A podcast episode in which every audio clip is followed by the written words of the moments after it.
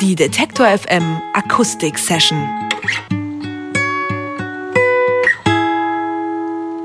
Ihre Gitarrenberge werden momentan in jeder Musikzeitschrift hochgelobt. Sie machen Musik, die man seit mindestens zehn Jahren nicht mehr gehört hat und klingen trotzdem modern. Grunge, Punk, Rock und Pop, da ist alles drin. Für diesen Sound haben This Love is Deadly sehr lange gearbeitet und bis sie ihn selbst für perfekt gehalten haben, durfte da auch niemand anderes mehr ran. Seit Ende Januar kann die ganze Welt jetzt die Musik von This Love is Deadly hören. Ihr gleichnamiges Album ist erschienen und hat sowohl Fans als auch Kritiker verzaubert geradezu. Deshalb freue ich mich sehr, dass Sie jetzt bei mir im Studio sind. Herzlich willkommen Lisa, Luis und Hubert von This Love is Deadly. Hallo. Es hat ja seinen Grund, dass ich euch gerade nur beim Vornamen genannt habe. Ihr steht auf Geheimnisse und gebt deshalb weder euren Nachnamen noch euer Alter preis. Richtig? Und warum? Wir finden, dass das jetzt äh, tatsächlich absolut äh, nichts zur Sache tut, wie wir tatsächlich jetzt äh, heißen oder aussehen oder von Namen, von Fern oder äh, Nachnamen. Ich finde, das lenkt alles so ein bisschen ab von der Tatsache, dass wir äh, gerade unter diesem Bandnamen ein Album veröffentlicht haben, dessen Inhalt wir eigentlich als einziges transportieren möchten und nicht unbedingt Persönlichkeiten und Individuen. Nenn, mich, nenn uns geheim, geheimniskrämerig, aber wir finden, das ist einfach nicht der Fokus. Hat das auch ein bisschen was damit zu tun, dass heutzutage ja jeder sehr gerne sehr viel im Internet über sich preisgibt? Wollt ihr da bewusst so einen Gegenentwurf zu machen? Nö, nö, wir sind da so ein bisschen reingekommen, weil wir gemerkt haben, dass, dass uns äh, einfach diese, diese Art von, von Sound, die uns entstanden ist, einfach, äh, einfach sowas zwitterhaft Neutrales auch irgendwie hat und wir wollen das irgendwie nicht so, so personifizieren oder geschlechtlich festhalten einfach alles. Wir wollen das einfach so als äh, als Gegenstand oder als äh, Neutrum dastehen. Anonym androgynes Wesen. So, sowas, genau. Also, also einfach diese Band als äh, irgendwie als anonym androgynes Wesen gerne betrachtet wissen und nehmen das gerne in Kauf. Ich habe es gerade schon erwähnt, ähm, ihr habt euch von den sehr lauten 90ern inspirieren lassen. Welche Rolle haben denn Sonic Youth und Co. in eurer musikalischen Sozialisation äh, gespielt? Ja, jugendprägend, würde ich sagen. Also, das ist die Musik, mit der man aufgewachsen ist und die man halt so verfolgt auch. Immer noch, ja. Immer noch, ja. Ja. Hört ihr das denn auch bis heute noch, privat, diese ja, Musik? absolut. Also, ich denke, also gerade uns hat das, glaube ich, gerade die letzten Jahre am meisten beeinflusst. Also in den 90ern habe ich die gar nicht so gehört. Und äh, wenn man viele der äh, momentanen Bands sich anhört, äh, ist man dann doch ganz froh, dass so Leute wie Sonic Youth noch unterwegs sind. So einfach, mhm. einfach weil die nochmal so eine Facette in, in, den, in die Indie-Musik bringen, die man schmerzlich vermisst. Und obwohl dieser relativ alte Sound ja für euch ähm, offenbar immer noch wichtig ist, ähm, klingt ihr ja nicht alt, sondern ihr schafft es äh, ziemlich modern zu klingen. Wie schafft ihr das? Also für uns ist, äh, also selbst diese Bands klingen, klingen für uns gar nicht alt. Also die klingen für uns einfach zeitlos. Also wir sehen das gar nicht so mit alt und neu. Ich die meisten britischen Bands, die gerade rauskommen oder immer noch oder vor zehn Jahren oder so die Welle geschlagen haben, die hatten für mich einen noch älteren Sound und zwar alles so ein Anfang 80er kommerzieller Post-Punk oder was das damals war, Sound, irgendwie New Wavig, irgendwie alles sehr wavig. Orientiert ihr euch dann auch rein technisch bei der Produktion an, an diese, den alten Aufnahmen oder macht ihr irgendwas Bestimmtes, habt ihr irgendwelche Tricks? Nee, also das ist alles eher unfreiwillig, meistens aufgrund der Studios oder der Begebenheiten, in denen wir aufnehmen. Es gibt ein schönes ähm, Bandfoto von euch, das habe ich auch mitgebracht. Ähm, das sieht ein bisschen trist aus. Ihr seid äh, alle drei drauf. Lisa vorne in der Mitte. Es sind, die Farben sind so sehr gedeckt. Der Hintergrund ist hell, aber eher so blass. Und was hervorsticht, ist ein bunter Blumenstrauß vorne im Bild. Ähm, der, ja, der fällt sofort auf. Was gefällt euch so an diesem Spiel mit den Gegensätzen? Ja. Oder war das keine, keine bewusste? Ähm, ja, das war eine Idee, eine Idee von unserem, von dem Fotografen Simon damals, äh, der uns diesen Blumenstrauß in die Hand gegeben hat. Ähm, dieses, das hat uns natürlich dann schon so ein bisschen begleitet, auch weil das letztendlich Motiv fürs Cover wurde. Ähm, es hat aber auch so ein bisschen das wiedergespiegelt, was wir auch mit unserem Sound so ein bisschen empfinden. Und zwar einerseits diese, diese, diese gedämpfte Stimmung vielleicht, aber trotzdem diese Vielseitigkeit und dieses, dieses trotzdem, ja, wie soll ich sagen, bunte. Ja, wir haben ja jetzt schon eine Menge geredet über eure Musik, jetzt wollen wir sie mal hören langsam. Ähm, ihr habt alles aufgebaut im Studio bei uns hier. Welchen Song spielt ihr jetzt? Wir spielen Drown and Forget, der fünfte unserer CD.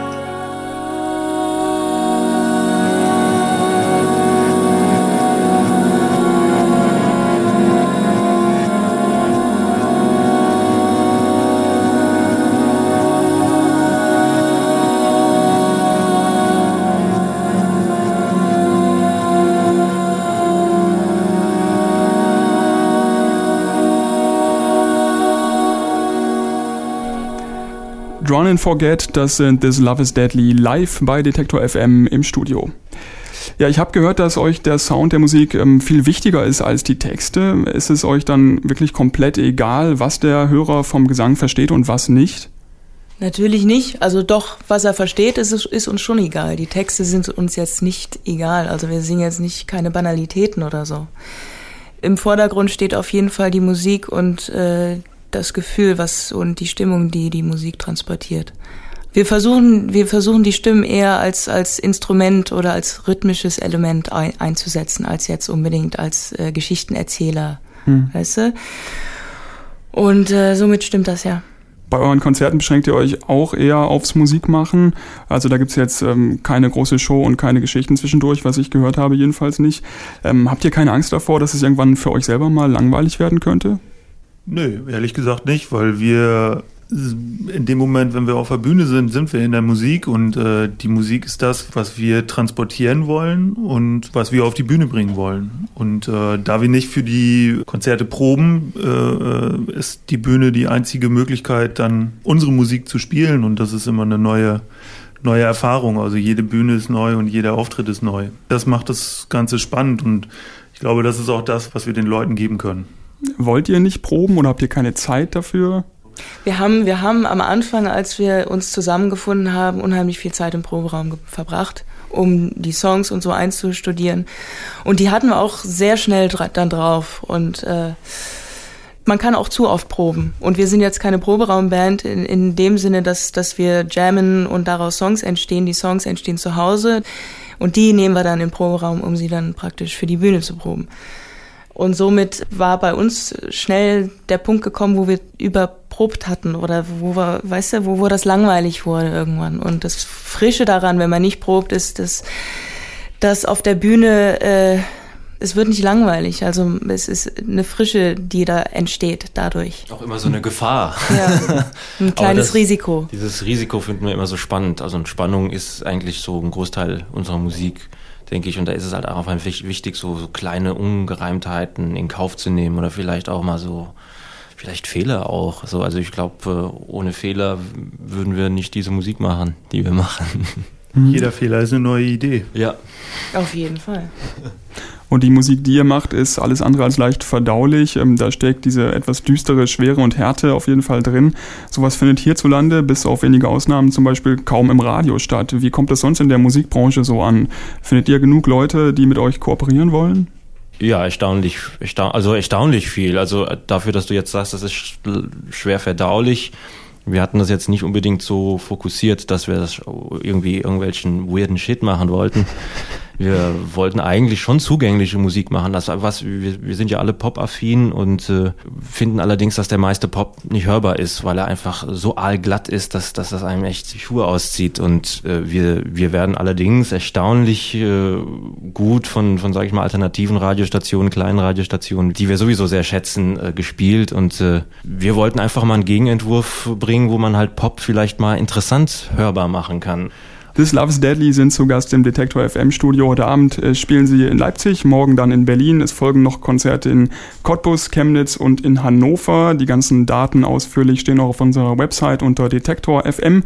Ja, vielen Dank, dass ihr hier wart schon mal. Wir hören aber noch einen Song von euch live hier jetzt. Ähm, den dürft ihr ja selber anmoderieren. Der heißt Red Drop.